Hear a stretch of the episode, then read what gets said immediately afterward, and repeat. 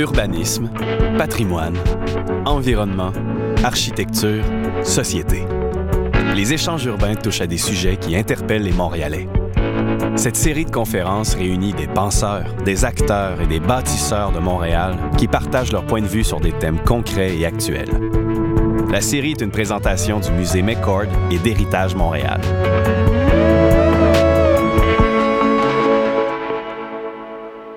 La conférence L'agriculture urbaine, innovation nécessaire ou phénomène de mode a eu lieu le 11 mai 2016.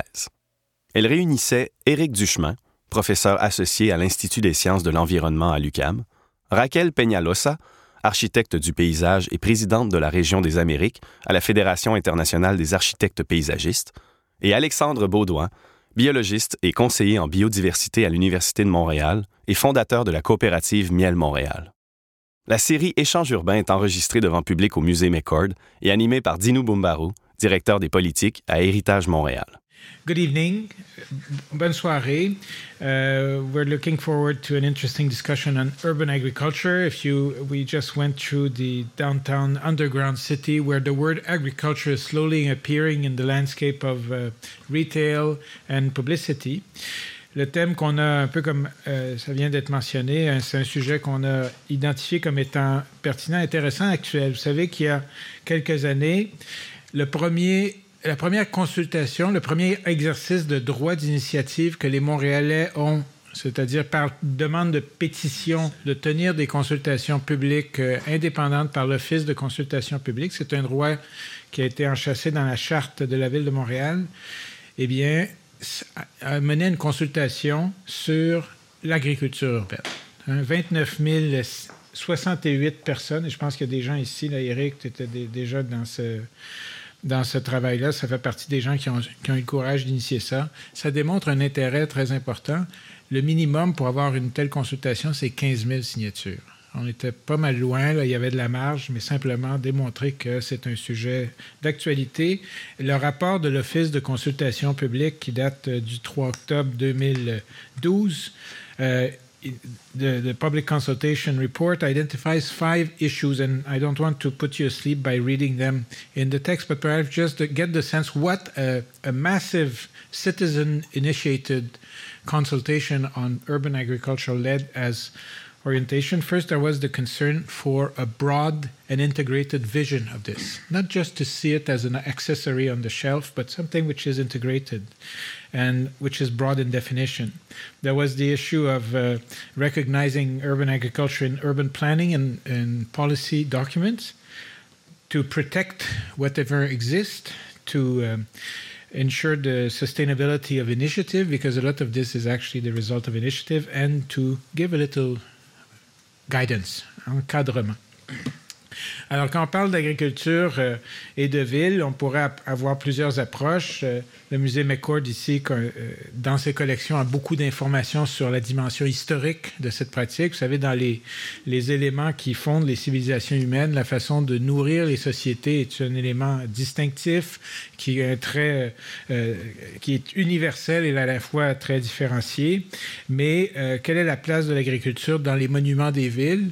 À Montréal, on a un cas particulier qui s'appelle les vergers de l'Hôtel-Dieu, qui sont un espace absolument magique dont les gens vont peut-être entendre parler. Il y a plusieurs séances publiques sur l'avenir de l'Hôtel-Dieu ces jours-ci qui les mettent en évidence, mais c'est une sorte de monument qu'on pourrait comparer avec les vignes de Montmartre, qui sont des lieux à Paris, au cœur de la ville, où on produit on s'excuse, mais le cocktail de tantôt ne sera pas euh, l'occasion de savourer des vins euh, des coteaux euh, Claremont ou Côte-Sainte-Catherine.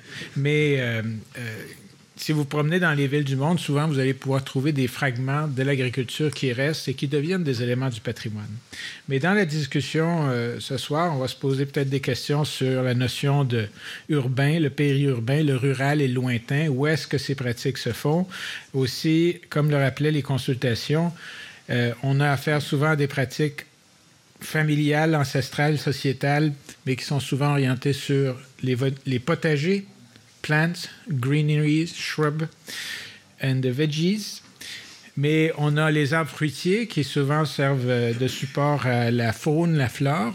c'est les oiseaux, les papillons, les choses comme ça, mais les ruches, l'élevage, jusqu'où on peut aller. C'est un peu le sujet qu'on va essayer d'aborder avec des gens qui sont euh, absolument roués à la question. On a eu euh, des premiers échanges et c'était fascinant. Alors, peut-être pour vraiment lancer la discussion, Monsieur Duchemin, avec sa photo on va euh, avoir, pour faire changement, au lieu d'imposer à nos conférenciers de venir au podium, de descendre, tout le monde va rester dans ce setup, cette architecture-là. But we will ask our speaker to speak directly in the, the microphone. Otherwise, we will be forced to put on the movie whatever we want them to say. It's a friendly advice. Merci. Alors, Monsieur Duchemin. Oui, ça, fait un peu drôle de parler directement dans le, dans le micro comme ça. Euh, je pense qu'il faut mentionner aussi, c'est pas la, c'est pas que la, consultation sur les urbaine n'a pas été que la première droit d'initiative, c'était la seule en date.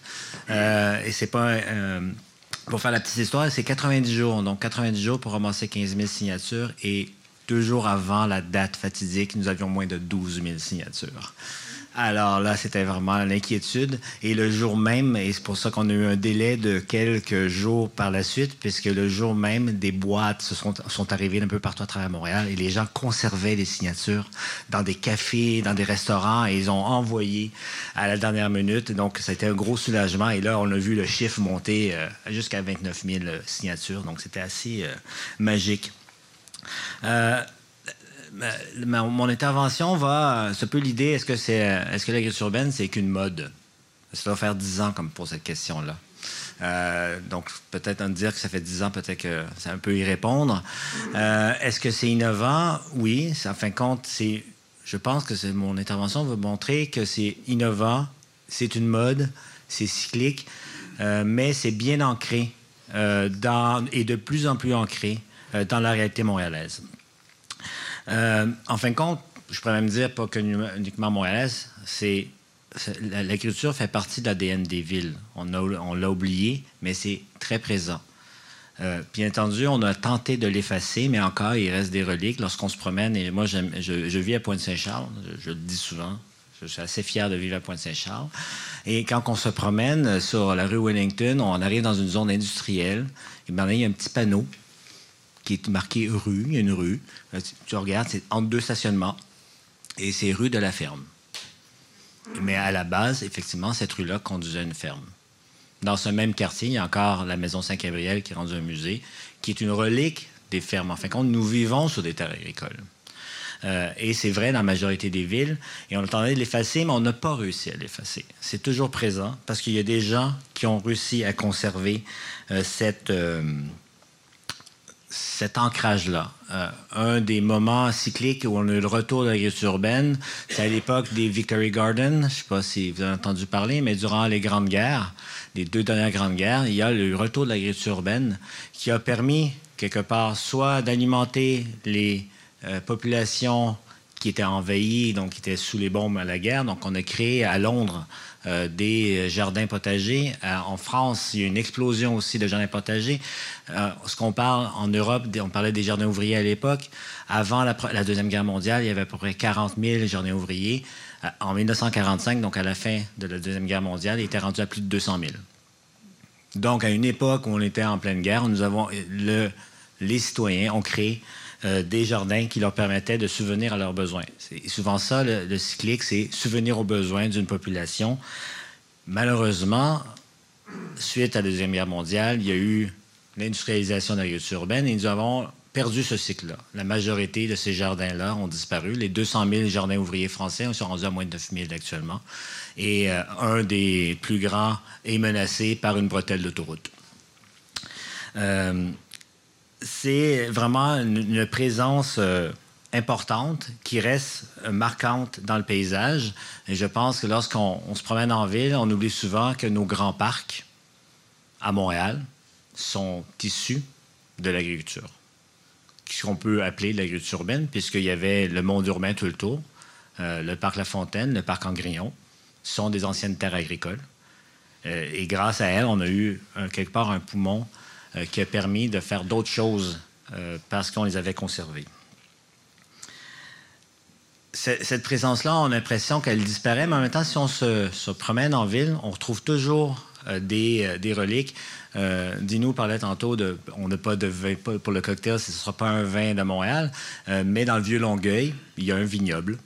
Il y a quelqu'un qui a réussi à, à mettre en place un vignoble et le conserver. Il y a plus de 80 pieds de vigne. Il se fait 100, à 120 bouteilles pour sa consommation personnelle, euh, puisque le passage à la commercialisation serait autre chose. Euh, mais il y a des présences comme ça. À Montréal, si on marche l'entour du marché Jean Talon, c'est incroyable ce qu'on a comme diversité. On a des arbres fruitiers, il y a les vignes, il y a les figuiers, il y a les potagers. Euh, et ce qu'on remarque depuis ce qu'on, les recherches nous ont permis de démontrer que 42% de la population montréalaise pratique l'agriculture urbaine. En jardin, souvent, jardin individuel. Je crois que 42% de la population de Montréal, c'est pas loin de entre 700 et 800 000 personnes. Donc, c'est présent, caché, on ne le voit pas. Euh, souvent, ça va être caché dans les cours. Parce que ce qu'on voit l'agriculture urbaine en général, et je pense qu'il faut, faut relever ça à Montréal, c'est l'image que j'ai choisie les jardins communautaires. Les jardins communautaires qui sont quelque part, à mon sens, rendus patrimoine urbain, patrimoine de la ville. Euh, vous savez qu'en 2008, il y a eu un gros... Euh, un événement, terrain contaminé, plusieurs jardins devaient être fermés. Euh, simultanément, il y a un jardin dont le terrain a été vendu. la ville a vendu le terrain sans savoir qu'il y avait un jardin communautaire dessus, qui c'était le, le, jardin communautaire des Faubourg Saint-Laurent. Mais on s'est rendu, qu'est-ce qui s'est passé? Il y a une mobilisation incroyable. Les gens ont dit, il faut protéger. Des gens qui n'étaient qui même pas souvent jardiniers voulaient protéger ça parce que pour eux, c'était un espace vert, c'est un espace agréable où, lequel ils passaient devant. Ils n'avaient peut-être pas envie d'avoir un jardin ou peut-être qu'ils étaient sur la liste d'attente en pensant qu'ils auraient un jardin un jour. Euh, les listes d'attente ne sont pas aussi longues qu'on dit. À certains endroits, effectivement, il y a sept ans, mais il y a plein, plein d'autres jardins, c'est un an d'attente. Donc, ce n'est pas catastrophique. Mais Montréal a créé au début des années 70, ces jardins-là, enfin, pas Montréal qui les a créés, c'est des citoyennes qui ont demandé d'avoir euh, ces jardins-là pour la raison que, début 70, crise économique. Donc, on a créé, et très rapidement, le premier jardin s'est créé dans le centre-sud, et très rapidement, tout le monde à Montréal voulait son jardin. Et aussi, nous avons eu les fusions, des fusions municipales, des municipalités sur l'île. Euh, lorsque la fusion des villes euh, avec Montréal, les programmes devaient être appliqués dans l'ensemble des autres villes. Donc, ce qui est passé, c'est que très rapidement, les citoyens se sont dit Ah, mais nous on veut jardin communautaire.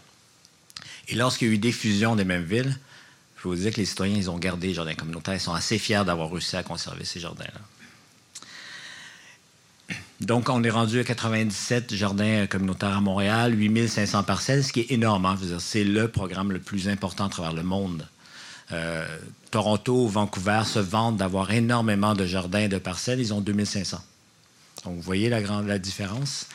Euh, ils ont d'autres avantages euh, pour, lesquels, par exemple, on pourrait s'inspirer. Et qu'est-ce qui se passe actuellement lorsqu'on a l'impression que c'est une mode? C'est qu'en partant des jardins communautaires, on a réussi à diversifier l'agriculture urbaine. Et là, on a l'impression que c'est une mode parce que beaucoup de ces jardins-là, effectivement, c'est une volonté euh, de, quelque part d'appropriation, mais je pense que Raquel va plus aborder cette question-là. Euh, on voit des jardins dans les saillies de trottoirs. On voit des jardins de façade, on voit les jardins collectifs qui se sont apparus.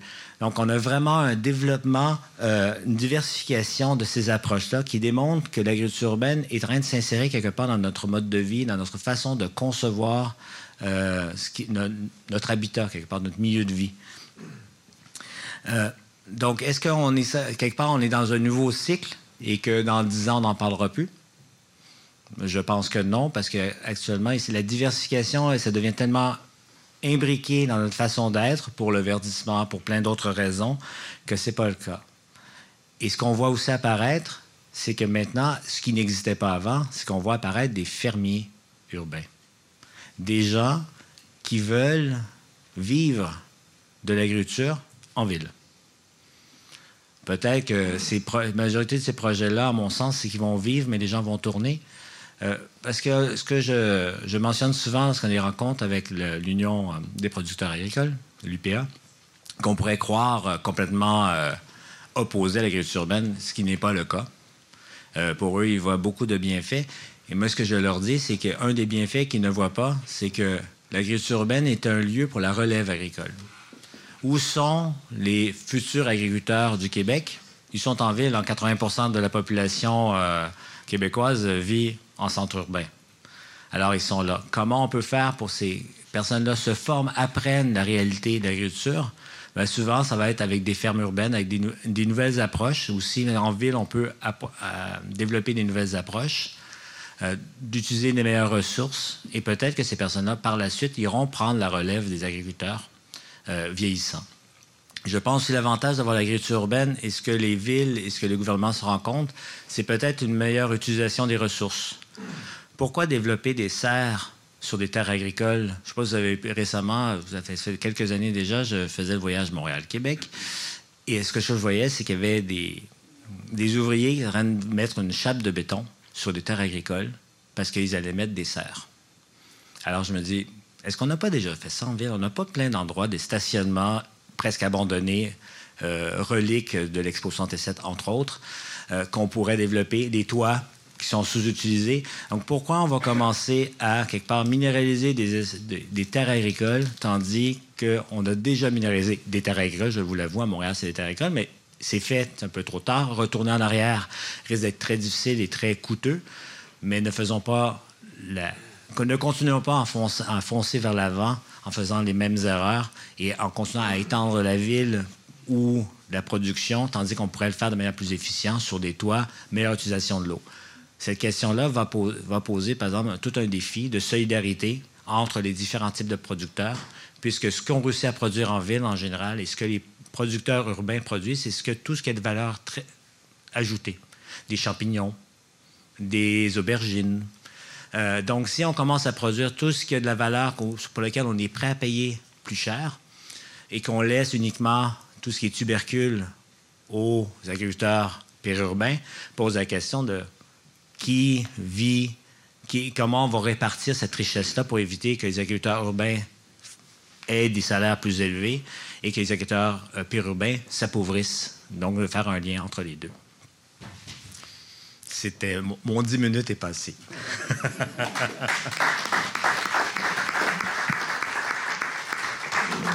Merci, Eric, de nous euh, donner un peu ce portrait euh, historique, mais également un peu statistique. Les chiffres que tu nous sors sont très impressionnants. 42% de la population, là, avait, je pense qu'on sait qu'il y a beaucoup de la population qui mange éventuellement des produits de l'agriculture sur une période d'une année. Il y en a plusieurs, mais euh, qui la pratiquent. Impressionnant.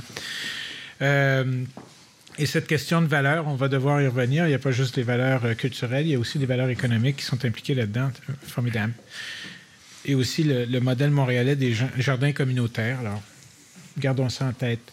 Un enjeu qui apparaît aussi pas juste avec une question d'agriculture, mais avec la nouvelle, les, intérêts de l'agriculture, est-ce qu'on parle de convergence entre urbanisme et paysage? Peut-être que oui, à l'échelle internationale, le paysage urbain est un sujet qu'on aborde. Vous vous rappelez peut-être qu'on l'a abordé dans l'échange sur l'affichage urbain, le commercial, publicitaire. Ben, euh, Raquel, paysage urbain, agriculture urbaine, tu, tu nous fais ça? 10 minutos. Oui. Alors, on peut le faire en français, anglais et espagnol también. Italien. Et portugais.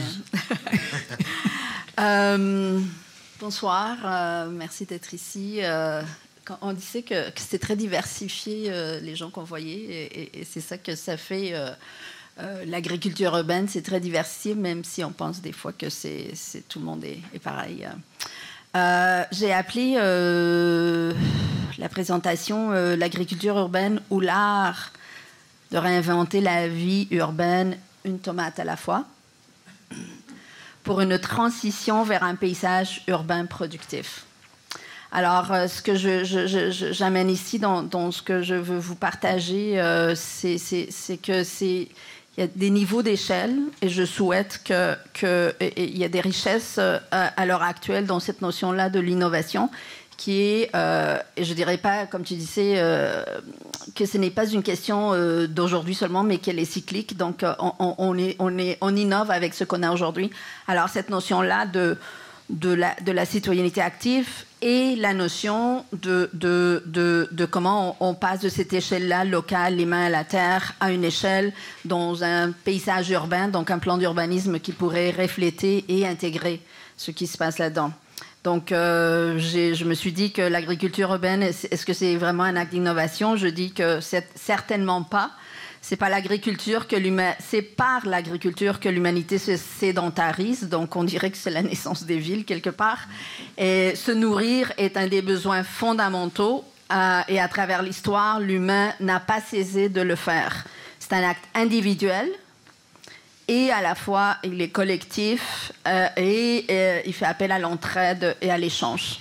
C'est vraiment là cette notion-là de, de, la circularité et de, du contact. Euh, alors, euh, quand on dit en quoi elle pourrait être une innovation nécessaire, je, pose euh, l'argument que si en 2050, 75% de la population mondiale serait urbaine, quelle ville serait viable dans cette perspective?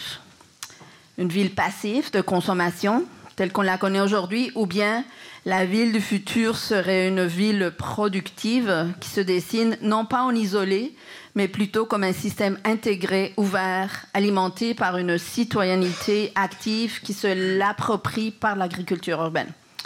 Alors, euh, comme euh, d'ici, euh, quand on s'est rencontrés dans la préparation de, de cette, rencontre ici, je partais pour Turin dans le cadre du congrès mondial de la Fédération internationale d'architectes paysagistes, évidemment euh, une ville qui, est, qui, se, qui, se, qui se mit de l'avant euh, à plusieurs niveaux sur cette question de l'agriculture urbaine. Donc j'aimerais vous partager euh, ce que j'ai ressorti de là-bas. Alors le thème du congrès, c'était Tasting the Landscape.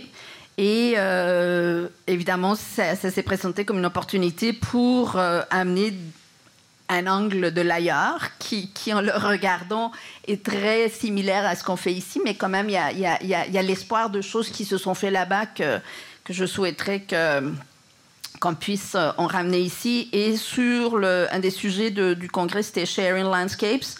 Et euh, il y a plusieurs présentations qui ont fait vraiment le, d'aller plus loin de comment l'agriculture urbaine peut être euh, un mécanisme euh, mécanique qui nous permet de, réimaginer le territoire urbain autrement. Alors, il y a eu des, présentations de Rotterdam, de New York, euh, même Utopia, hein, c'est d'imaginer cette ville idéale. Et euh, je veux me porter sur ce qui a été amené par rapport à ce qui s'est passé à Turin, le projet Turin, qui, un des éléments clés, est né aussi en 2012. tu parlais d'un moment clé à Montréal, mais là-bas aussi. Alors, euh, je euh, il y aura deux angles qui, vous voyez dans, dans, la photo, il y a, un personnage euh, que je pense que vous connaissez un peu, c'est Petrini de, Slow Food Movement, et évidemment les tomates.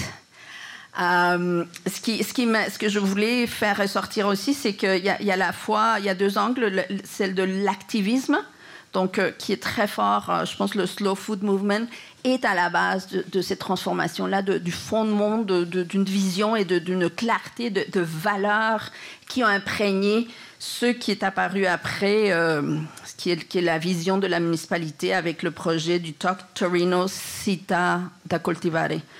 Alors, euh, ce que je voulais euh, faire ressortir dans ça, c'est comment de l'importance de cette citoyenneté active. Et que je pense que c'est un élément qu'il ne faut pas euh, négliger. Alors, euh, Torino, c'est une ville d'un peu moins d'un million d'habitants. Il y avait euh, un million et, un quart en 2008, mais il y a une perte. C'est une ville qui s'est régénérée après les, Olympiques d'hiver, mais c'est la ville de la Fiat.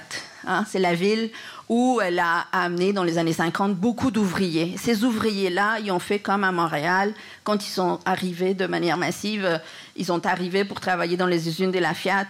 Euh, ben évidemment, ils faisaient les potagers aux abords de la ville.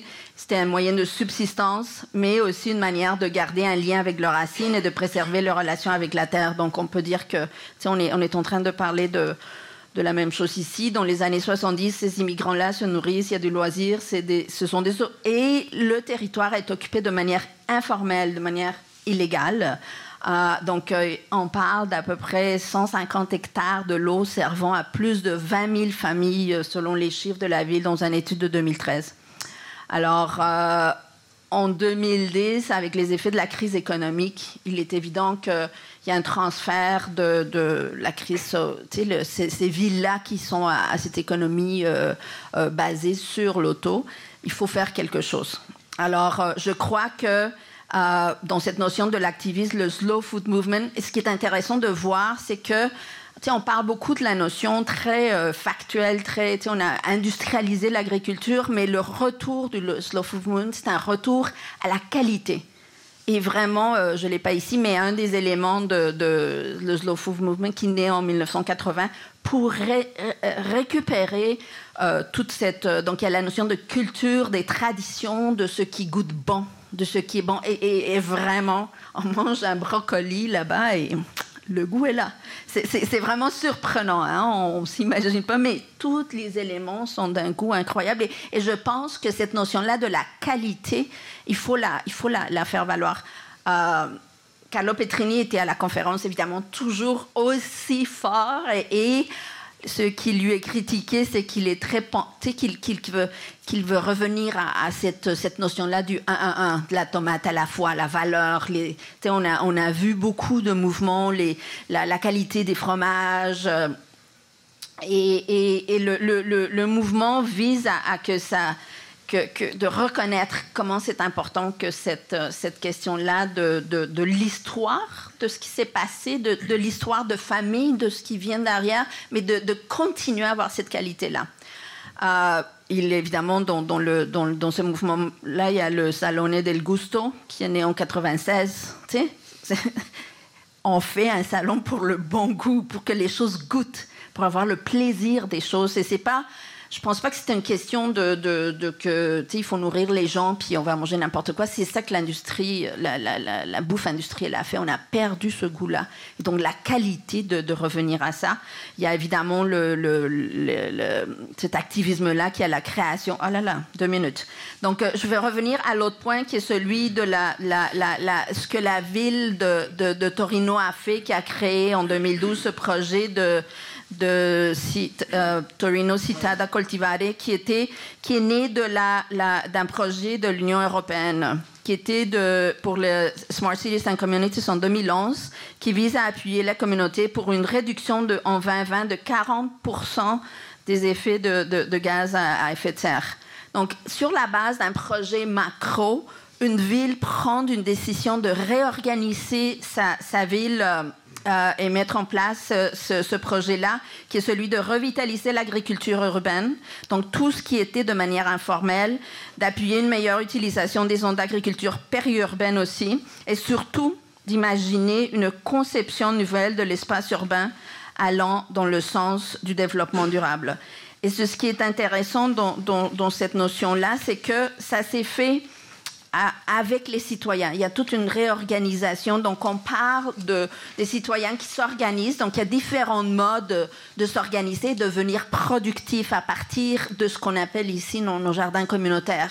Ça, c'est organisé. Les producteurs, les acheteurs sont organisés. Donc, il y a, vraiment, et l'organisation du territoire. Donc, il y a vraiment cette circularité. Et tout ça, ça a donné à la création de jardins dans les écoles, à faire euh, l'aménagement des rues aussi, d'intégrer les, les, arbres fruitiers.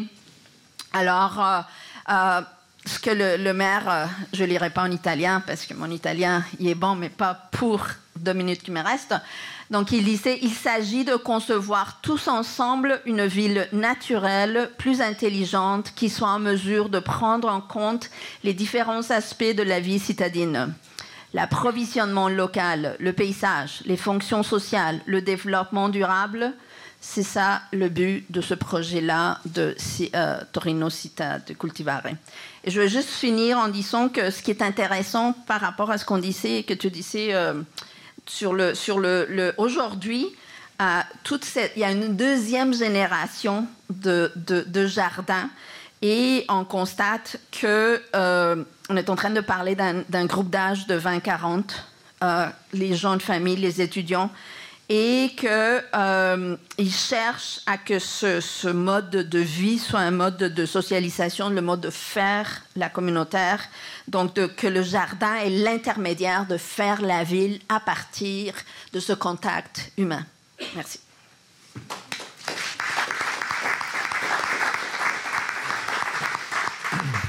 Merci euh, à Raquel pour ce regard euh, très local et très global en même temps sur euh, des choses. On se rappelle, on, a eu longtemps le, le, comment dire la, la, grande période du retour à la terre. Là, tu nous parles de retour à la qualité et même de retour au bon goûter. Hein.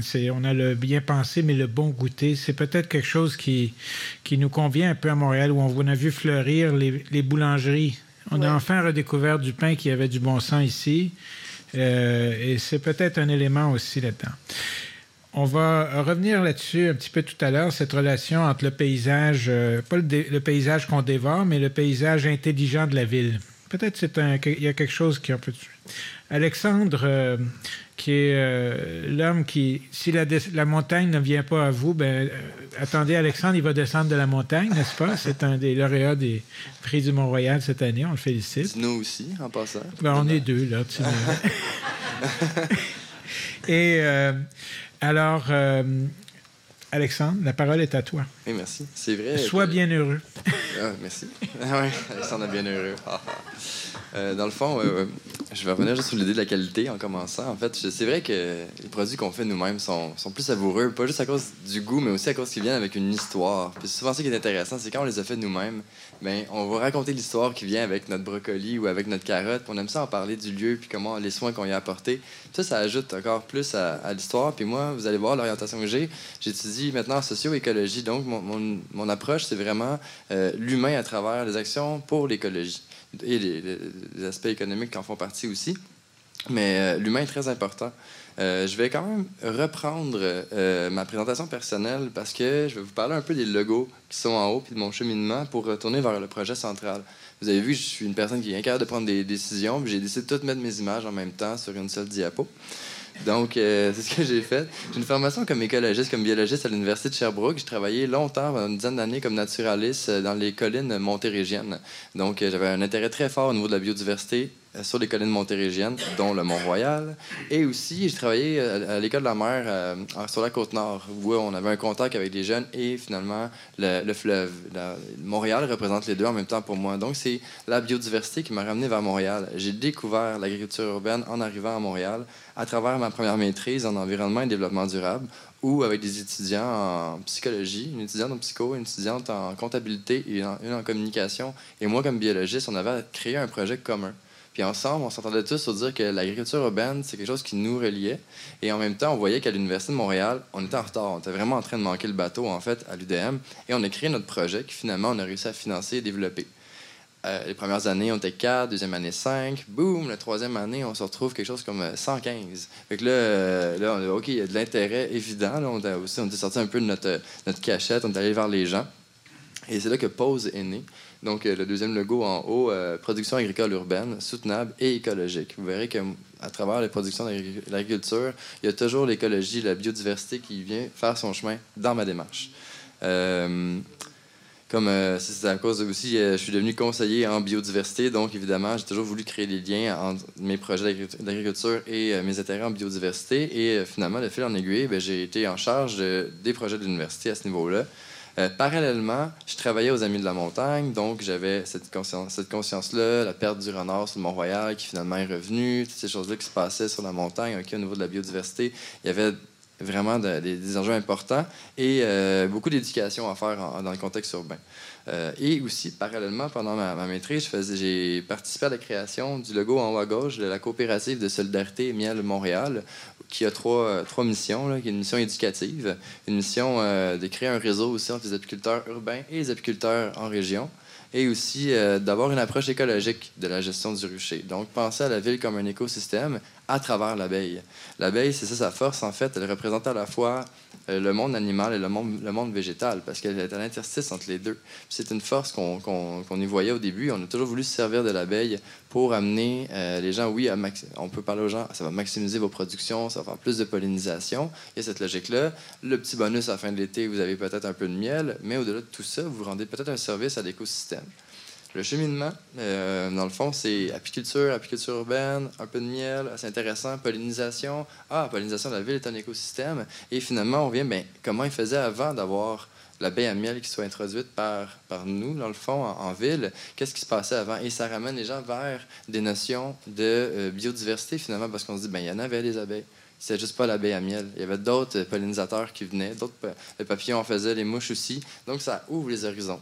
C'est un peu le postulat, je pourrais dire, d'aujourd'hui pour moi, c'est que l'agriculture urbaine, c'est un outil de mobilisation pour la biodiversité, pour préparer nos villes aussi à la résilience, aux enjeux qu'on va rencontrer par rapport au changement climatique.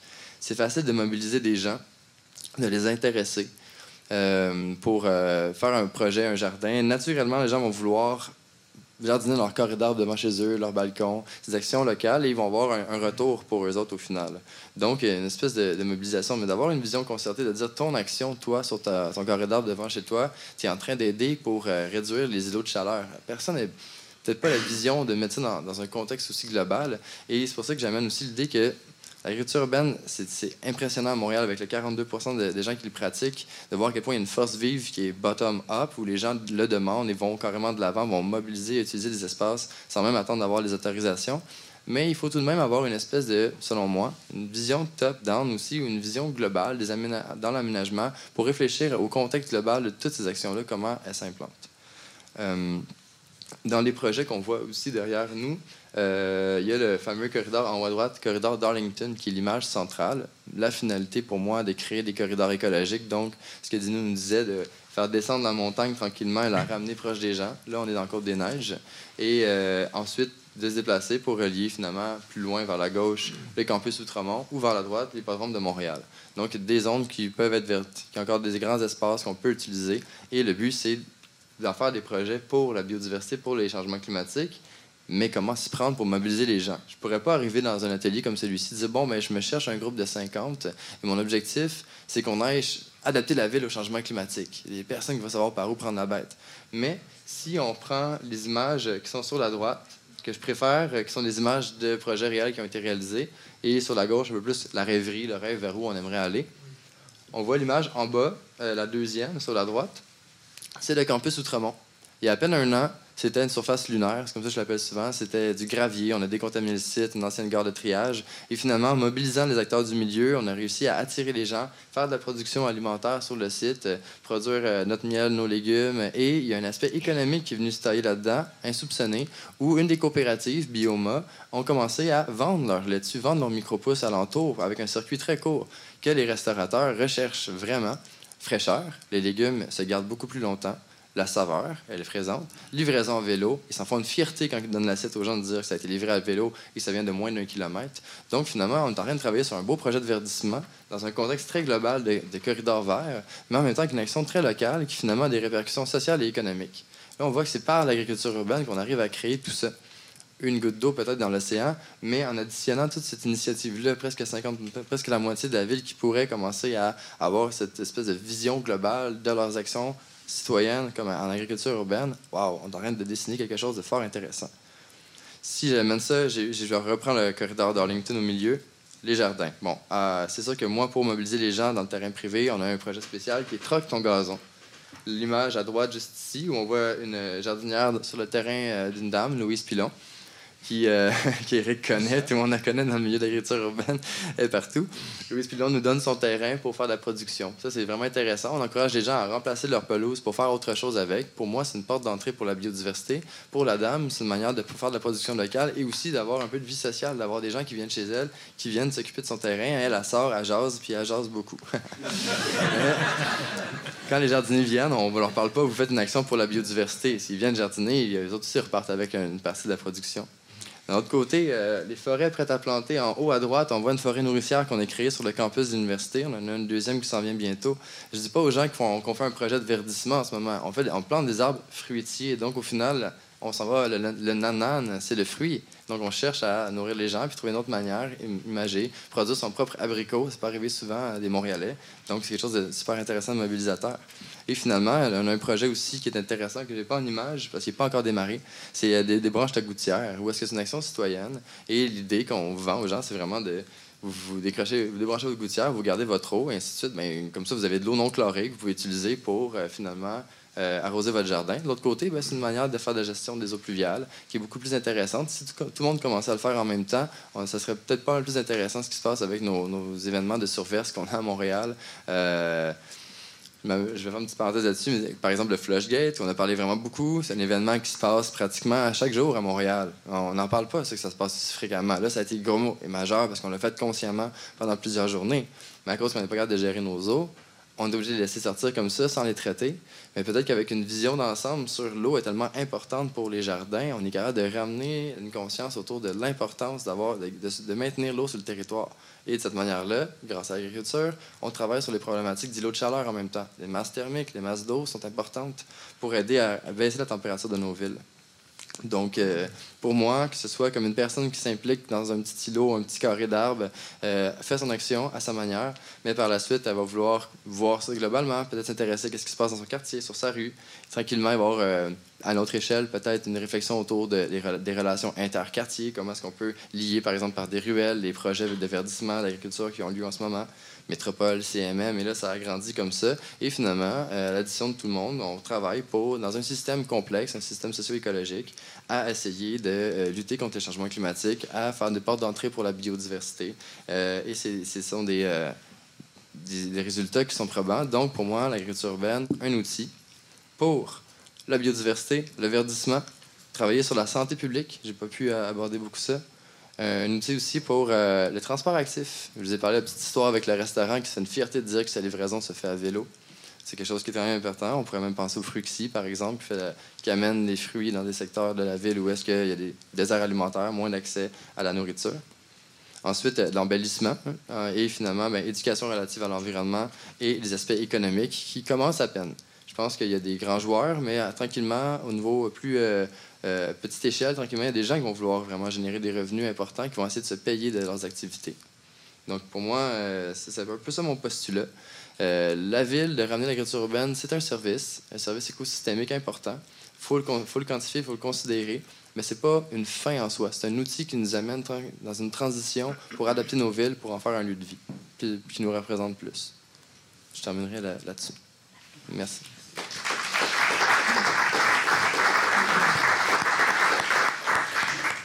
Merci Alexandre. En plus, on a une vue une vue de ville qui nous permet de voir comment est-ce qu'on peut connecter les choses. Tu parles d'un système. Souvent, on parle d'écosystème, puis on a une vue soit limitée ou euh, quelque chose qui est un petit peu abstrait. Ben là, très concrètement, qu'est-ce que ça veut dire? De la connectivité sur le territoire.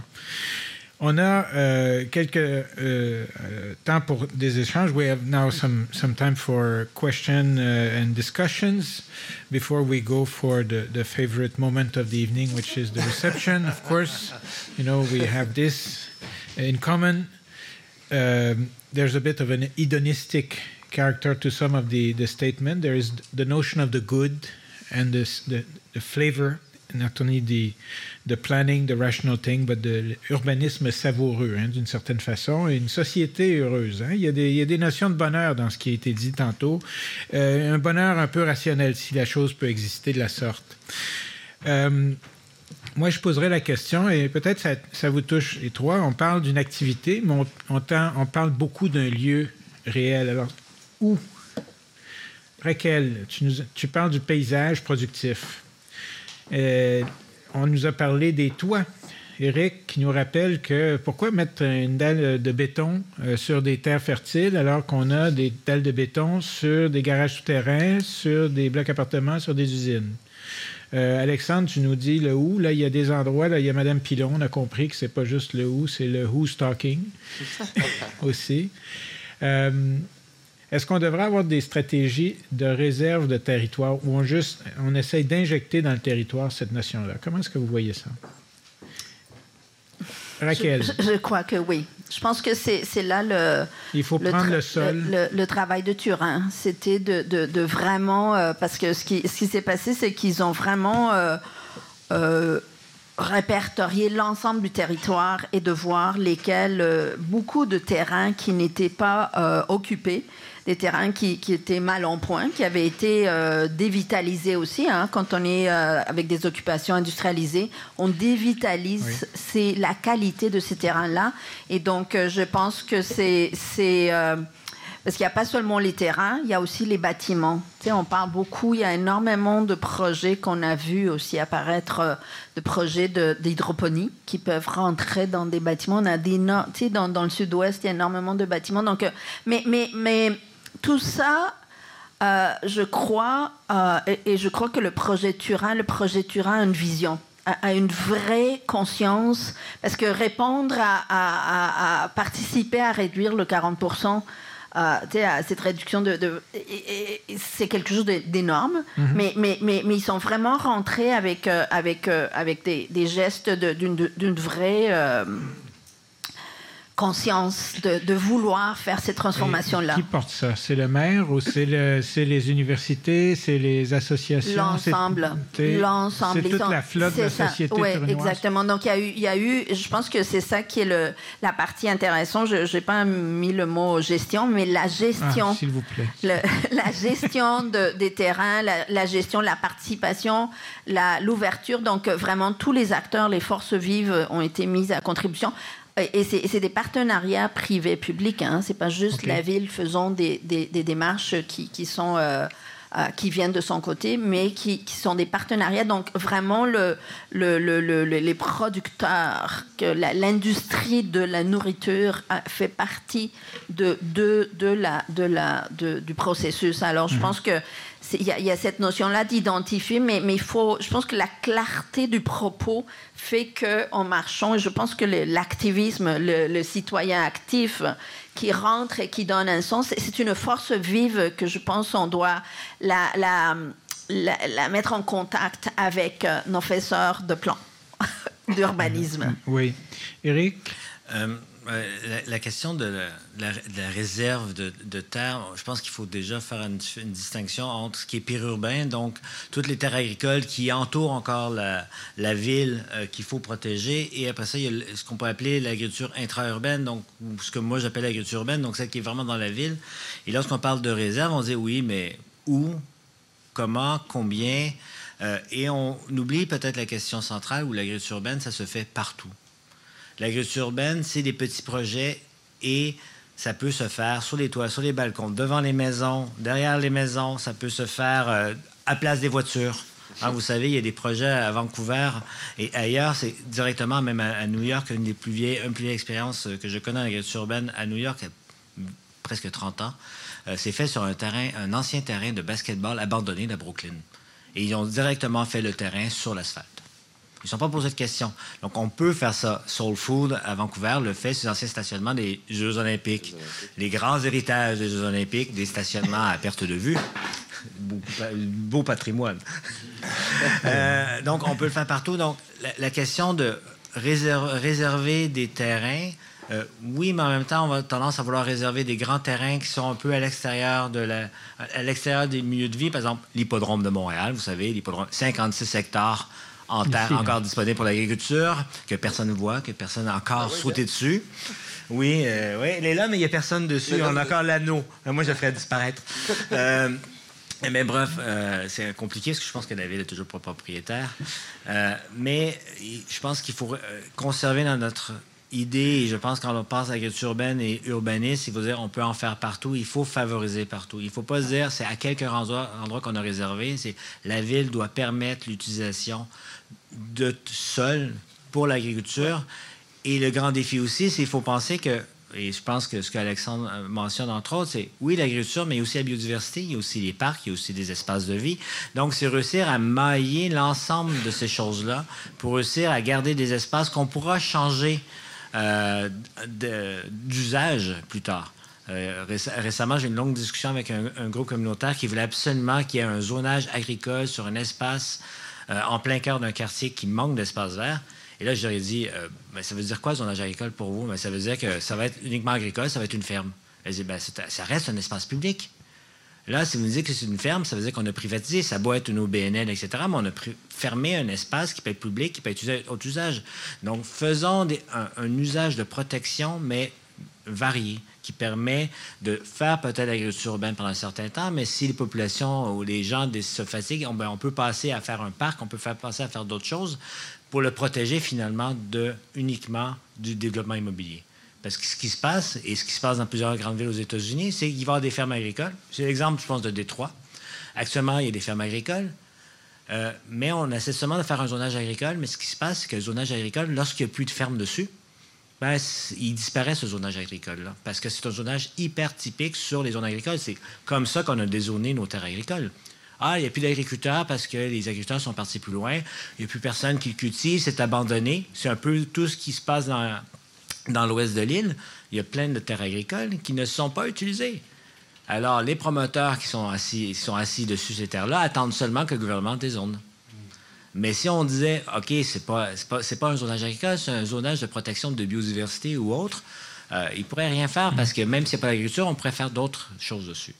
Donc, la multifonctionnalité de cet espace-là, et je pense que c'est ça qu'il faut faire au niveau des, de la protection plutôt que faire des réserves agricoles. OK, c'est pas mal. Puis en plus, tu nous encourages à ne pas attendre l'Atlantide euh, merveilleuse qui va apparaître un jour. On peut déjà commencer avec ce qui a et le, pixeliser, puis graduellement, sur le total, ça donne quelque chose. Toi, tu l'as pensé en termes de réseau, donc des, linéaires dans l'espace, transformer les pelouses. Alors, il y a quelques années, au CCA, au Centre canadien d'architecture, il y avait une exposition sur, euh, ça s'appelait Lawn and Order. Et euh, c'était sur, euh, c'était une exposition fantastique. il y a eu un, scientifique de Princeton, un Français qui étudie à Princeton, un PhD, whatever, who made an exhibition, a statement on this issue of the lawn. And the, I think the fourth largest crop in the U.S. is gazon. Mm-hmm. uh, in terms of area, it's not on the valeur, but gazon. Uh, Mais euh, c'est pour beaucoup de gens, le gazon, c'est aussi un peu la, c'est la distance entre le terrain de tout le monde, le trottoir, puis le terrain de chez nous. Alors, comment est-ce qu'on. là, tu as un cas, Mme Pilon, bon, on s'entend, bientôt il y aura une médaille, la médaille de Pilon. Elle va être contente. Mais comment est-ce qu'on peut euh, traverser finalement cette frontière? Parce qu'il y a des vraies frontières d'intimité. On a vu les cas, c'était où? À Saint-Jean-sur-Richelieu ou les, Drummondville. À Drummondville. C'est drôle parce que Drummondville, c'était en même temps qu'on faisait ce projet-là, en fait. Puis on n'en parlait pas du tout à Montréal. Puis les voisins venaient nous voir pour nous demander si on pouvait commencer à faire la même chose chez eux parce que eux, moi, ma perception de ça, euh, c'est culturel, puis c'est euh, en région. Euh, il y en a partout de la terre agricole, partout des gens. Avec de voir en plus s'inviter dans leur petite ville, alors qu'ils ont 15 minutes de voiture à faire pour aller voir les terres agricoles, il y avait un mm. non-sens pour eux autres. À Montréal, on a beaucoup moins ce contact-là avec l'agriculture urbaine. Les gens étaient heureux de voir l'agriculture s'inviter comme ça. Euh, euh, un moment, Puis on a les générations, les communautés immigrantes, il ne faut pas les négliger, c'est pas un phénomène abstrait. Là, les, euh, ah, les Italiens, ça a été mentionné. Les, mais je pense que c'est une force vive du projet pour revenir à Darlington. Je vais revenir à ça après. Darlington, c'est une des forces parce qu'on a 108 différentes communautés culturelles. Mm. Qui, puis ben, 53 ne parlent ni français ni anglais. C'est quand même un défi. Mais on, va les informer par des pictogrammes, par des dessins pour parler des projets, pour aller les chercher, puis qu'eux nous apportent. C'est surtout ça qu'on essaie dans la socio-écologie. C'est vraiment beaucoup de dire aux gens, c'est vous qui avez déjà la solution, on, va juste trouver la manière d'arrimer tout ça ensemble, puis de le faire ensemble, donc d'orienter le projet. Mais pour revenir avec la pelouse, c'est drôle. J'ai une haine des pelouses. Je pense que tout le monde devrait les remplacer par au moins du trèfle pour nourrir nos petites abeilles ou euh, n'importe quoi d'autre, du temps, quelque chose d'autre à mettre. C'est aussi agréable. Il y a des mélanges qui se font pour remplacer le gazon. Il y a une fascination là-dessus, étrange avec les gazons. Et euh, j'en parle avec un. Euh, comment il s'appelle? Hugo Lavoie de Radio-Canada. Il me dit. il découvrait en fait la forêt nourricière. Puis j'ai dit C'est quoi ton prochain projet, la guerre au gazon Fait que là, il dit Je vais faire un reportage là-dessus. War on Lawn. Il, me dit j'ai, La ville de Montréal voulait pas répondre à ces questions. Il, il était là à Laval. 50% des plaintes en été sont liées à la pelouse. C'est des gens qui arrosent leur pelouse alors qu'il pleut. le voisin trouve ça aberrant, il appelle, puis il se plaint pour cette histoire-là. Il y a des histoires de piscine c'est vrai que c'est mélangé. Et de l'autre côté, les plaintes de pelouse, c'est euh, euh, la, la, tondeuse. Hein?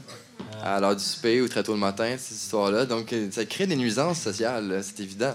Puis de l'autre côté, consommation d'eau. À peu près 50 de l'eau consommée. Là, il y avait piscine là-dedans aussi, piscine et gazon. Mais c'est tellement important comme consommation d'eau qu'on a. On va traiter notre eau juste pour la mettre sur des pelouses pour qu'elle soit bien verte devant chez nous. On tire quoi comme profit de ça? Puis même au niveau euh, îlot de chaleur, je lisais des articles là-dessus hier, justement, comme quoi les gazons, ils ne nous fournissent pas un vrai service au niveau des îlots de chaleur. Euh, si on avait des herbacées ou autre chose, une diversité, ça serait beaucoup plus intéressant. Donc, il va vraiment falloir passer en croisade contre les, les gazons. Bon, OK. On, connaît, on était rendu à il, y avait, il y a eu Bush qui a fait une croisade. Ça a mal fini, mais peut-être celle-ci, la, croisade du gazon. Ça va bien. Attendez, est-ce qu'il y a un micro? On a Oui, mais on voudra peut-être le capter. Est-ce que vous, voulez... Euh, c'est très vrai, mais euh, je pense que derrière le gazon, il y a un élément culturel très fort qui n'est pas facile à renverser. D'accord. Et deuxièmement, il y a une fierté. Euh, si on parle avec les gens, là, c'est, les, les, premiers sujets de conversation quand on les visite, c'est leur gazon. la pelouse.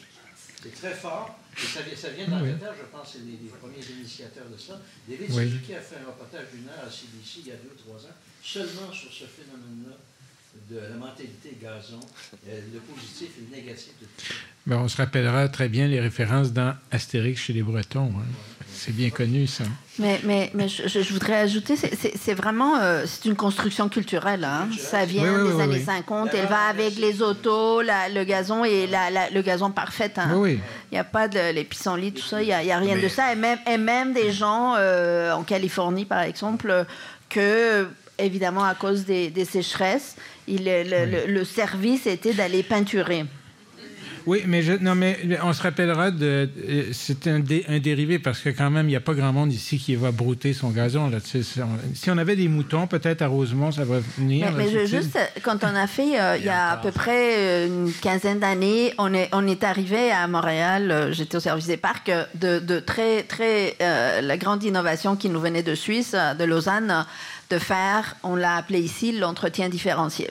L'entretien différencié, c'était que euh, on ne fait, on ne les gazons dans les parcs et les espaces publics que les zones qui ont une utilisation active. Et le reste, on laisse pousser donc la naissance de, tout ce qui, qui peut avoir dans le gazon, donc la biodiversité qui peut mhm. se mettre là ça n'a pas duré un été parce que les gens se sont plaints que qu'est-ce qui se passe Comment ça se fait que la ville n'entretient pas On paye pour mmh, ça. Mmh. Donc il y, a ces constructions euh, mentales qui font qu'on n'est pas dans, une vision de système. Donc il faut que les tomates et les projets d'agriculture urbaine ils, soient beaux. Il ne faut pas que ça ait l'air tout croche. Tu sais, des, pots de cornichons dans lesquels on plante, il faut trouver. Est-ce qu'on va faire une ville UNESCO de design avec l'agriculture urbaine? Peut-on réconcilier ça? C'est une bonne question, mais. Je vous vois silencieux, là. Non. Ben, hein? J'allais faire une présentation sur les corridors verts à Ville-Saint-Laurent. Puis eux autres ont décidé d'investir beaucoup dans les jardins communautaires pour structurer alentour, tout ça. Et euh, ils disent qu'ils ont beaucoup de plaintes autour des jardins parce que les gens, ben, quand c'est pas en production, c'est un tas de terre brun. c'est pas esthétique. Puis ils ont de la difficulté, eux autres. C'est un peu drôle parce que là-bas, à Ville-Saint-Laurent, c'est vraiment les gens de la ville qui ont cette vision-là, mais c'est un peu plus une résistance citoyenne euh, à travers les projets de corridors verts qui, vivent. Puis ça, c'était une plainte qu'ils ont régulièrement, en fait, du fait que c'est pas beau à l'année, un jardin. Puis c'est beau juste le moment où est-ce qu'il fait des fleurs, où il y a ses fruits. par rapport à une pelouse qui, qui qu'on peut contrôler. C'est ça.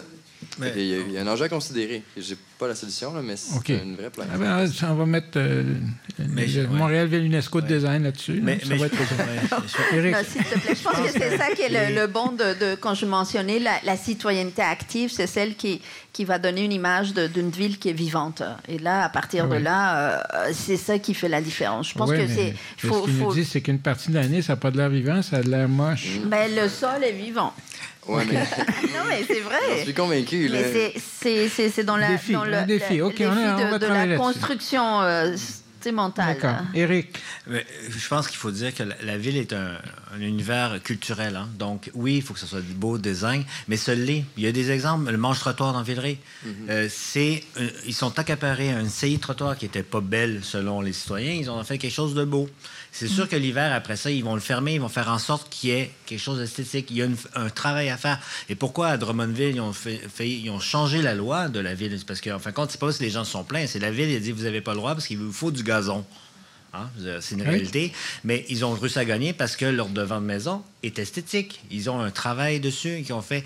Et comment la ville peut gagner pour le fameux gazon? Parce que les gens appellent, ils trouvent ça pas beau.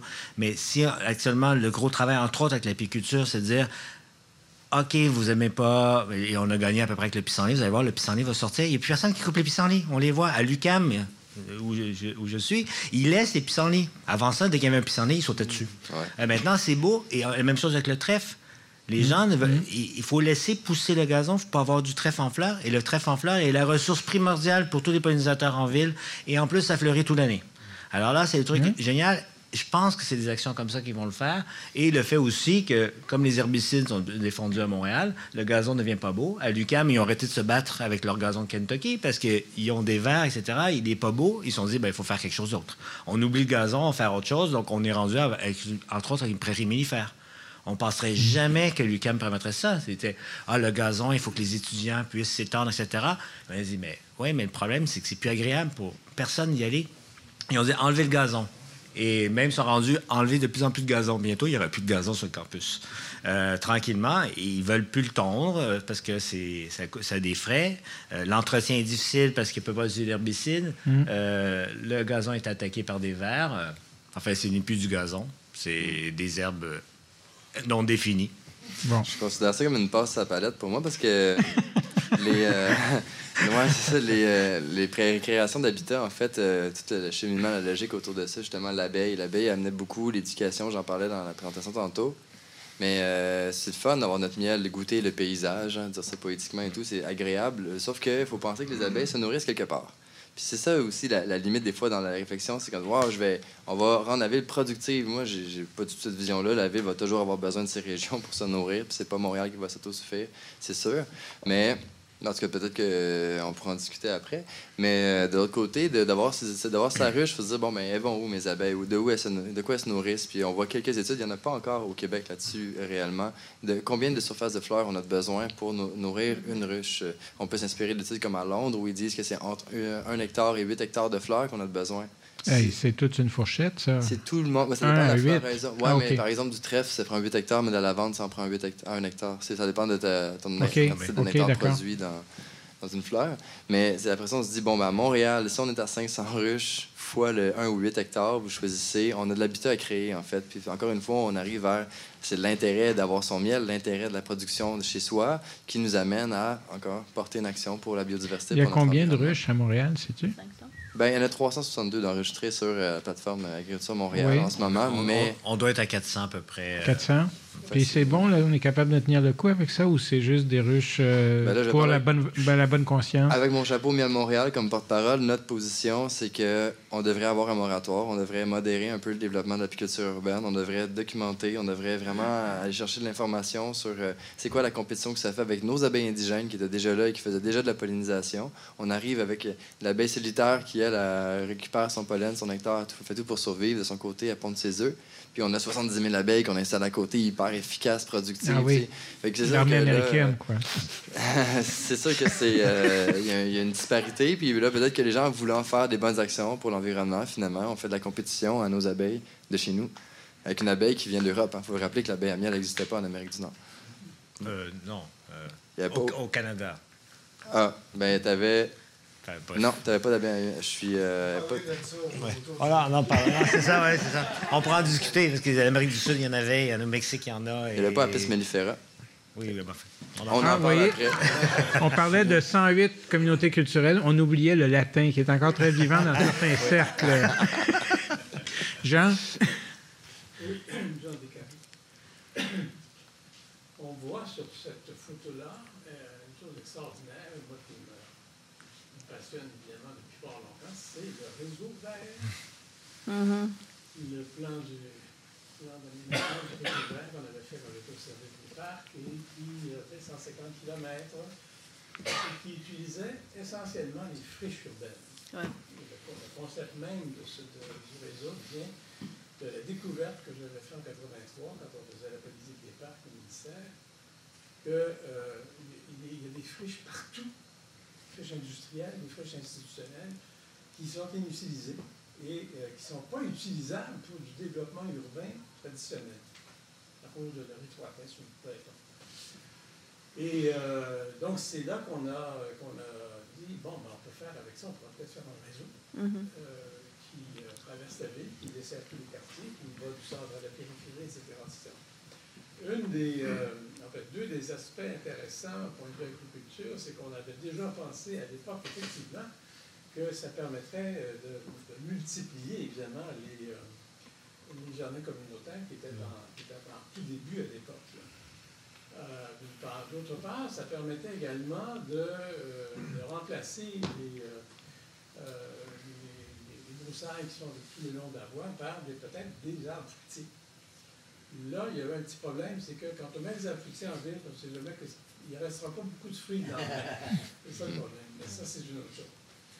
Euh, le troisième élément, c'était, euh, ce sont des corridors de pénétration de la faune. Mm-hmm. Ça, c'était un, aspect très important qu'on avait étudié à l'époque aussi. Euh, friches. Alors, je reviens aux friches, et, parce que les friches dont, on parlais à l'époque sont toujours là. Ça n'a pas été utilisé. Vert, il y a seulement 3 km qui ont été faits à Rosemont. Sur 150? Hein? Sur 150. Ah. Et, mais le concept est toujours là. Il est à temps de se réaliser. Mais le, la, STM, ben, la CMM est en train de le reprendre avec son fameux corridor qui va, de, va aller d'Oka à Mont-Saint-Hilaire et qui va emprunter effectivement l'emprise vive du Canadien-Pacifique pour traverser l'île de Montréal. Ça, c'est autre chose. Mais donc, ces friches-là, on pourrait peut-être les repenser dans une perspective de développement de l'agriculture. Euh, mais pas seulement des, des communautaires ou des, de la pelouse, mais euh, quelque chose qui serait euh, para-industriel d'une certaine façon, qui pourrait être un peu systématique, rejoindre réellement. Autre question que je voulais vous poser, les, les, grandes serres qui s'installent de plus en plus avec un succès fabuleux, semble-t-il, sur les, les toits des grandes usines. Alors, je ne voudrais pas aller jusque-là parce que je voulais poser cette question-là. Qu'est-ce que vous en pensez? Est-ce que, d'une certaine façon, là, on ne tombe pas vraiment dans la méga-industrie, là, et euh, qu'est-ce que ça peut avoir comme effet? Parce que les superficies, les toitures d'usines à Montréal, il y a des milliers d'hectares. Si, tout, si c'est rentable, ils vont se convertir éventuellement. Là, je ne suis pas que l'UPA soit d'accord. ben oui, ça a des membres. Euh, en, fait, en fait, pour la dernière question, euh, l'UPA va dire oui, ça me fait du nouveaux membres parce que ça fait des agriculteurs. C'est la position. Ils ont dit ben, un agriculteur qui soit en ville ou qui soit en monde rural, c'est un agriculteur, il va payer sa cotisation. Euh, les fermes Loufa payent leurs cotisations, qui sont la, ferme. Euh, la grande question, c'est est-ce que c'est souhaitable? un, ça va dépendre quel type d'agriculture, parce que la majorité des fermes sur les toits qui se développent aux États-Unis, entre autres, c'est la monoculture. Hein. Euh, le dernier à Chicago, c'est de la laitue. c'est combien? 7000 mètres carrés de, de laitue. Donc, c'est c'est deux fois et demi les serres de Loufa ici. Je peux dire que Chicago, ils vont en manger de la laitue. Euh, donc, ils vont sûrement exporter. Donc, ça, c'est la question. Mais je pense que les toits peuvent être utilisés pour d'autres choses. Oui, on peut faire de la production, mais on peut faire de la production beaucoup plus innovante et beaucoup plus en lien aussi avec le verdissement et l'eau de chaleur, parce qu'une serre n'a pas cet effet-là. Euh, la serre va utiliser la chaleur et autres, mais on peut développer des toits verts. Il faut la charge, mais il y a d'autres. Maintenant, il y a nouveau Paris sous les fraises, entre autres, c'est développé à Paris. C'est une manière de faire des murs végétaux. On crée un écosystème de biodiversité léger, facile à installer, facile à démonter. Alors, si même l'entreprise finit par pas pas fonctionner, tu peux démonter, tu déplaces ailleurs, ou la personne veut, je sais pas, change son toit, ça se déplace à faible coût. C'est pas le cas d'un toit vert intensif qui demande beaucoup plus d'investissement à long terme. Mais ça existe, il y a des projets cet été qui vont sortir qui vont être annoncés de toits productifs à Montréal, en terre, sur mur, euh, comme il y a cette semaine, la semaine passée, une serre communautaire qui, va être créée le centre-sud. Euh, donc, il y, a ça. Au niveau des friches, ce qu'on ne sait pas souvent, par exemple, c'est l'arrondissement Ville-Marie a changé son plan d'urbanisme pour permettre l'utilisation temporaire des friches abandonnées pour l'agriculture urbaine. Il y a des règles, il y a des normes à faire, mhm. mais parce qu'en fin de compte, ce qu'il y avait, c'est Sentier urbain, qui est un organisme qui le faisait. De manière tout à fait illégale, mais c'est comme ils sont financés par la Ville de Montréal pour la lutte à la pauvreté. Alors, on a trouvé un moyen de faire en sorte que ce soit possible. Le gros défi de notre structure montréalaise, c'est que si on veut que ça soit fait dans les autres arrondissements, ça fait 19 fois des représentations pour que les 19 autres arrondissements changent leur réglementation. Euh, mais bon, il y a la refonte du plan d'urbanisme qui va peut-être aider euh, parce que le, nouveau plan d'urbanisme de Montréal est censé reprendre les meilleurs éléments des différents arrondissements pour le remettre euh, à l'ensemble de la ville. Ce qui ne veut pas dire que les arrondissements ne pourront pas le remodifier par la suite, mais il y a ces idées-là. Je ne sais pas, sur les friches. Mais je pense. Oui. Ah des terrains abandonnés. Les terrains abandonnés. Les terrains abandonnés, si on se promène en ville, d'un coup, il y a un terrain abandonné. Oui, oui. Comme le long, le long de, chemin de fer. C'est ça dont, euh, on parlait de, ce qui a créé le, réseau, la petite partie du réseau. Mais, mais je pense que, que, cette notion-là, comme à San Francisco, où l'activité économique, moi je, je, pense à, la ville productive parce que c'est une question, euh, je dirais pas qu'on doit devenir autonome, mais c'est une question euh, beaucoup plus large quand on dit que 75% des gens vont vivre dans les villes on est, on est, c'est énorme, c'est mm. énorme comme, comme et les, et les, le périurbain comme, comme à, Torino, ils ont, ils ont récupéré c'est le périurbain, et en fait partie et l'urbain aussi, mais, mais euh, c'est aussi cette, cette considération que l'agriculture est une activité productive économique au sein de la ville et à l'intérieur de ça, il y a, y a, y a, y a une, une, des politiques, tu viens de dire, euh, tiens, on le fait, parce que quelque part, il y a une vision que, que, oui, il y a les jardins communautaires, on fait, et je suis totalement d'accord avec l'action euh, ponctuelle et, la manière et comment on peut faire euh, une mise en échelle de, cette question-là. Euh, et, ce que je trouvais intéressant à Torino, c'est cette notion-là qu'on est en train de... Tu sais, il y a l'acheteur, il y a le producteur, à une certaine échelle, l'acheteur, les lieux de distribution tout ça est considéré. Donc, euh, je pense que c'est cette partie-là qu'il faut l'avoir dans une manière cyclique. on, a, on a nos marchés ici, mais par exemple, le marché à Centre-Sud, sur la mer, il n'y a, y a, pas survécu, ça devrait pas. C'est ça, lui, euh, il, est un endroit extrêmement important pour la communauté qu'il dessert. Donc, euh, c'est mm. cette vision de ville que, que, que, que je trouve qui, qui est qui est à, à, à, pousser un peu plus loin à Montréal. When we speak of economic, sometimes more and more we attach the word social next to it. Yeah. Is urban agriculture a factor of social exclusion or social inclusion? Hein? Est-ce que c'est un truc de bobo? Can I add something to that question? Yeah. Quel est le lien ou le rôle de l'agriculture urbaine pour euh, accélérer C'est euh, la, bonne question. deux, euh, J'aurais deux pans de réponse. la question qui a été posée, quel est le rôle, l'influence de l'agriculture urbaine, nonobstant ce qui a été dit, dans l'accélération, je pense que vous voulez dire aussi le contrôle dans le phénomène de la gentrification, est-ce que c'est un plus, un moins, un contrôle? Est-ce que ça. Il y a deux aspects à ça. Euh, Au moins. Ben, pour ma réponse, par rapport au corridor vert, on s'est beaucoup posé cette question-là parce qu'on crée finalement un milieu de vie, un lieu vraiment agréable, c'est notre objectif. Donc, on, on a commencé à évaluer un peu les retombées que ça pourrait avoir. Puis on a vu que euh, c'est pas encore euh, prêt à sortir, ces études-là. mais ce qu'on a remarqué, c'est qu'il y aurait un intérêt beaucoup plus fort de des gens d'habiter à proximité. On arrive dans une zone où est-ce que c'est des premiers immigrants qui sont en ce moment-là. Et euh, rapidement, ben, il y aurait un potentiel de louer les, logements pour un peu plus cher parce que finalement, ça deviendrait très intéressant d'avoir ces espaces verts-là, les jardins, les jardins autour de chez soi. Donc, on a un souci là-dessus. Il faut garder ça en tête puis se rappeler que peut-être que ça va justement avoir un effet de gentrification.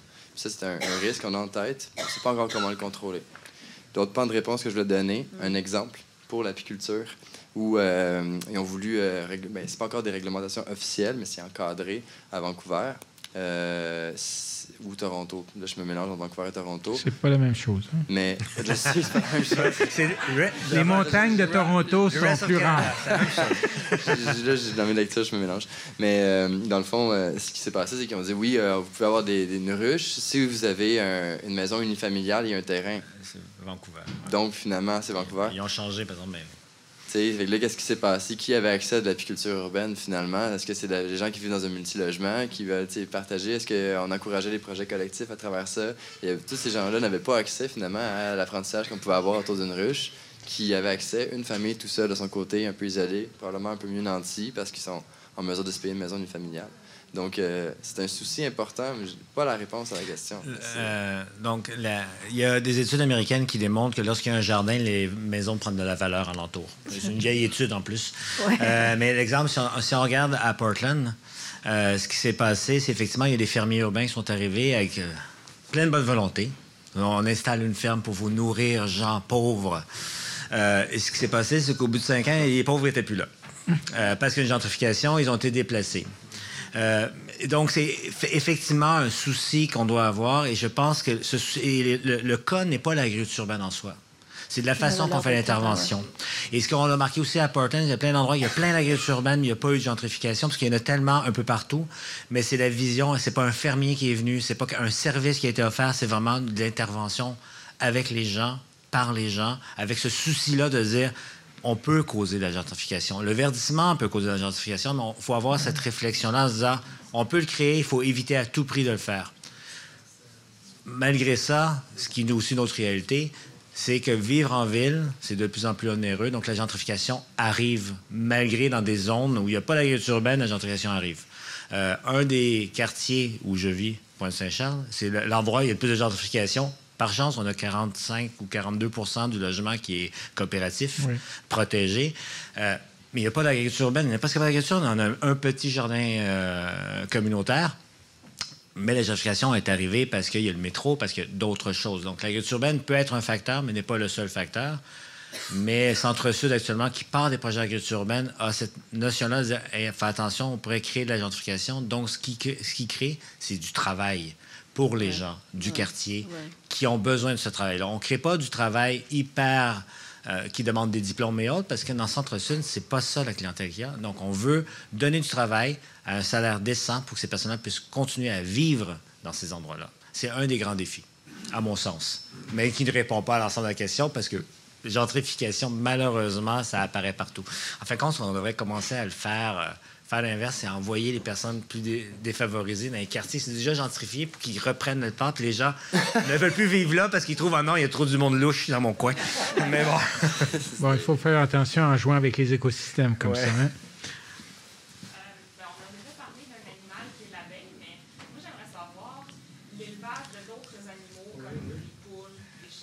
Ou les, les Angus.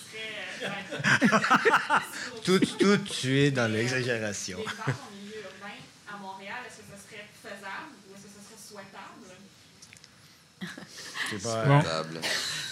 Euh, j'ai flirté avec ça pour le campus Tremont, justement, essayer de voir est-ce qu'on voulait des poules, est-ce qu'on était intéressé d'avoir des moutondeuses ou des trucs comme ceux-là. On s'est posé euh, la question, j'ai commencé à explorer un peu et j'ai eu la chance de parler avec Papa Poule de la maison des parents, euh, maison ah des oui, parents, oui, ça, mais... Saint-Laurent. Il m'a totalement découragé d'aller de l'avant avec ça. Actuellement, la, ville n'est pas prête. Il y a à peu près sept agences qui, euh, qui, surveillent tout ce que tu fais parce que tu as des animaux en cage et tout. C'est extrêmement contrôlé. Mais euh, je peux comprendre. Parce que de l'autre côté, je connais des gens plus en mode guérilla, qui vont pas chercher d'autorisation, qui font leur truc dans leur cours. Et à un moment donné, euh, personne. Tu sais, on part en vacances l'été, un beau voyage, six semaines cet été, c'est le fun. On trouve des amis qui s'occupent de notre poulailler, on revient, puis finalement, lui, c'est pas lui qui est revenu le premier, c'est l'inspecteur en bâtiment qui, qui a vu ça, puis c'était dans une dans un état insalubre. C'est vraiment. C'était dangereux et j'ai été euh, pour la santé, en fait. Fait là, il n'y avait pas de nettoyage qui était fait là-bas. Il a fallu qu'on attrape les poules en urgence. Mon ami était à Istanbul. Il euh, a fait qu'on aille chercher les poules chez lui en, urgence et qu'on trouve une, famille. Il les ramenait à l'extérieur de la ville qui, cette personne n'a même pas voulu euh, ajouter ces, ces poulets-là à ses poulets de peur de les contaminer. Donc, on a des néophytes, on a parlé de l'abeille, même chose, il y a des néophytes, on est débutants, puis des fois on, on apprenti, puis on réalise pas c'est quoi vraiment s'occuper des animaux. Hein. C'est pas comme un jardin. Est-ce que, la ville devrait permettre l'élevage si les éleveurs respectent toutes les mêmes, euh, les mêmes conditions, les mêmes règlements que, mettons, quelqu'un qui élèverait des animaux à la campagne, qui a une ferme avec euh, des. Voilà, ouais. La, question, c'est il y, a des, il, y a des, il y a des poules en ville, il y a des lapins en ville, il y a plein de choses. Il y a du monde qui en ont. Vancouver a pris la décision en disant ils sont présents, il faut plutôt s'en occuper et dire on va leur donner des bonnes pratiques. 88 des 100 plus grandes villes américaines permettent les poules. Plusieurs permettent les chèvres, plusieurs permettent les moutons, avec des paramètres, des critères. On ne parle pas de l'élevage commercial avec euh, ben, on pourrait dire jusqu'à 99, parce qu'en haut, en haut de 99, on passe à des, des quotas et des permis. Euh, mais avoir quelques poules selon des normes, selon un accompagnement, et ce serait possible. La question, c'est est-ce que la société va le vouloir? Mais je peux vous dire, on va le permettre. Il n'y aura pas plus que 200-300 personnes qui auront des poules. Parce qu'avoir des poules, ça demande du temps. On ne peut pas les abandonner, on sait. Ça demande des services. Aux États-Unis, il y a du monde qui sont développés comme des entreprises, des entreprises de nettoyage, euh, etc. Mais les compagnies qui ils sont, vous partez en vacances, on va s'occuper de vos poules. Ils sont spécialisés. Ils font ça, ils gagnent leur vie. Il y a deux femmes qui font ça, qui n'avaient pas d'emploi, perdu leur emploi. Et on dit, ben, nous, on a, on a, des poules, on s'en occupe bien. Il y a des gens, peut-être, c'est à Denver, il y a des gens, peut-être, effectivement, ils ont trouvé, comme les chiens. Point de note. Ah oui. Euh, à New York, c'est permis d'avoir des poules. Pourquoi? Parce que la poule est un animal domestique. En France, la poule est un animal domestique. Alors, si on défend la poule, on défend les chats, les chiens. La question, c'est qu'il faut mettre les normes, il faut permettre l'accompagnement avec ces, avec ces gens-là et d'éviter les débordements. Mais je peux vous dire, euh, il y a des poules en ville, à des endroits très connus, en dessous du pont Jacques-Cartier, il y en a. C'est des poules euh, libres Non. Ils sont en, Toujours en c'est- cage, ouais. en cage, en, en- en poulailler assez, assez grand. Comme leur poulailler est assez grand, mais ils les laissent, euh, de temps en temps, ils laissent sortir. Non, c'est de l'acharnement. Non, c'est la, la Sûreté du Québec, ça. Il va y avoir des problèmes de stationnement, euh, Robert. Mais je, je pense que la, la- la question, c'est de dire, un, il faut co- savoir que les poules, les œufs que vous mangez, euh, les poules, ils ont des petites cages, hein, ils sortent pas. Euh, dans ce cas-là, souvent, les, les gens ont des espaces un peu plus grands et c'est beaucoup d'éducation. Et l'UPA, entre autres, finance le fameux poulailler euh, sur Saint-Laurent parce que pour eux, c'est un contact. Les, les enfants, ils comprennent d'où vient la poule, ils comprennent plein de choses en voyant ça. Parce que nos, nos enfants qui vivent en ville, qui naissent en ville, ils savent pas. Ils comprennent, ils comprennent que des poules. Et que ça fait, non, mais ça fait l'œuf. D'où vient l'œuf? D'où vient l'œuf? Ben, c'est... Bon, on va pas commencer avec le débat, mais- la poule ou l'œuf. Non, Là, mais c'est pas, pas le sujet. Non, mais je, expliquer. Cage, une cage de 20 mètres carrés. Non, non, mais on parle de cage de 20 mètres carrés. Là, on parle d'un poulailler. euh, non, on parle pas d'une cage non, comme non, ça. non. Mais non, on parle d'un poulailler décent selon les normes. Et c'est même obligatoire dans, dans l'arrondissement. La réglementation de Rosemont oblige d'avoir un espace dédié aux poules. Pour deux poules, je pense, c'est 10 mètres carrés. par Ah On non, à Montréal, il y en a pas mal des coqs. Se faire réveiller à 5 heures du matin. hein. Oui. Ça marche plus, OK, les donc coques, la une dernière question, et puis après ça, on va faire un tour, pour, parce que quand même, euh, on a tous ces verres qui nous attended, là.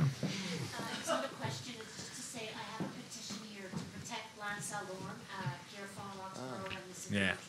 Yes. So if anybody would like to sign it, just come and see me. Yes, maybe at, after. Yeah. Before you drink. So you sign sober. Otherwise, you might, might be tainting your petition. You know, if people are known to have drunk before they sign it, it might not be have the same weight. Maybe thank you very much for euh, euh, ces échanges. Peut-être dernier commentaire. Dans le rapport de l'Office de consultation, il y avait presque cette idée d'avoir, je ne veux pas dire un commissaire à l'agriculture urbaine, mais quelqu'un qui puisse s'en occuper. On a un, un- un ombudsman des itinérants, un protecteur des itinérants, un vérificateur des finances, l'état des trottoirs, peut-être va s'en sortir. Et par rapport à, à la question de, de- des- que vous souleviez sur les, animaux, l'agriculture euh, d'élevage, euh, on sait comment les municipalités ont des gros défis à inspecter les bâtiments pour lesquels elles ont à peu près 150 ans d'habitude. Alors, de rajouter euh, toute cette notion supplémentaire d'inspection, c'est peut-être un gros défi. Alors que les- je pense que les tomates, c'est peut-être plus sûr de ce côté-là, pour commencer, mais graduellement. Mais qu'est-ce que vous pensez? Est-ce qu'on a un commissaire à l'agriculture urbaine ou on compte sur la société pour faire avancer ça? Je- je Eric. Euh, mon mémoire à la commission. C'est toi qui l'as proposé? J'ai proposé d'avoir Ah, une bon, ok. organisation. Euh, mais la consultation n'était qu'un premier pas. Et la, la suite qu'il y a eu, il y a eu aussi une consultation sur cette, euh, cette démarche-là, c'est d'avoir un conseil des politiques alimentaires pour Montréal. Ce que toutes les grandes villes canadiennes ont, que, parce que toutes les grandes villes améri- américaines ont aussi, que Montréal n'a pas.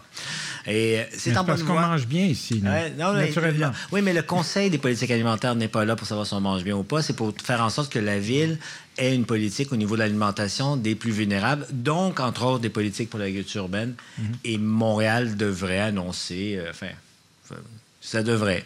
hein, Lorsque M. Coder aura le temps de lire le rapport, j'imagine, et de faire l'annonce. Oui, de le, de le réduire à un format 140 caractères. Ça, sans problème. OK, donc ça s'en vient.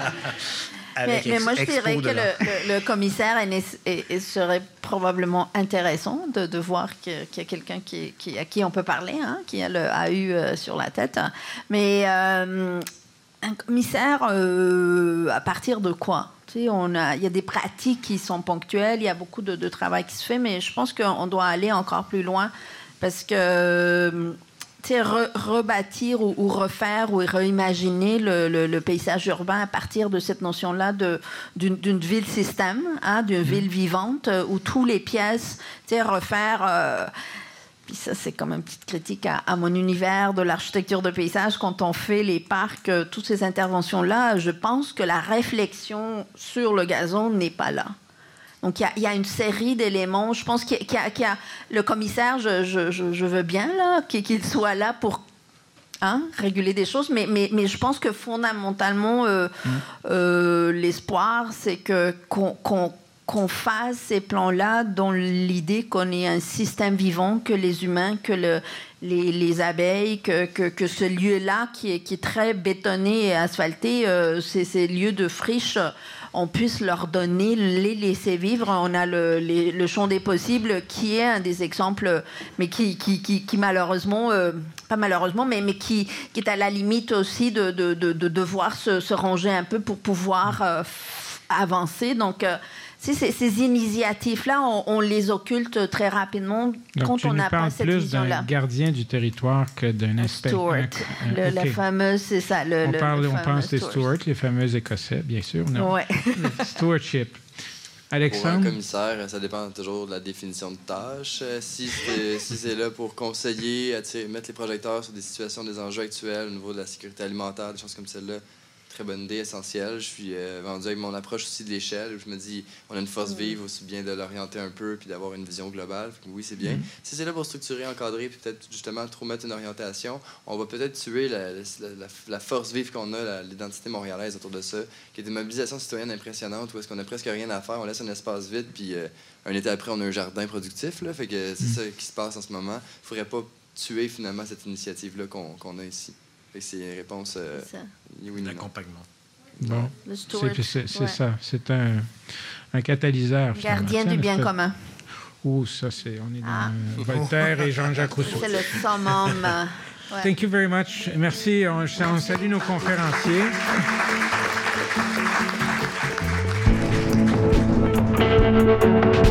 Les thématiques urbaines vous passionnent? Abonnez-vous à l'émission pour être informé de l'ajout de nouveaux épisodes. Nous sommes intéressés à connaître les sujets qui allument les Montréalais. Proposez des thèmes pour la prochaine série Échanges urbains en passant par la page web des Échanges urbains sur le site du Musée McCord.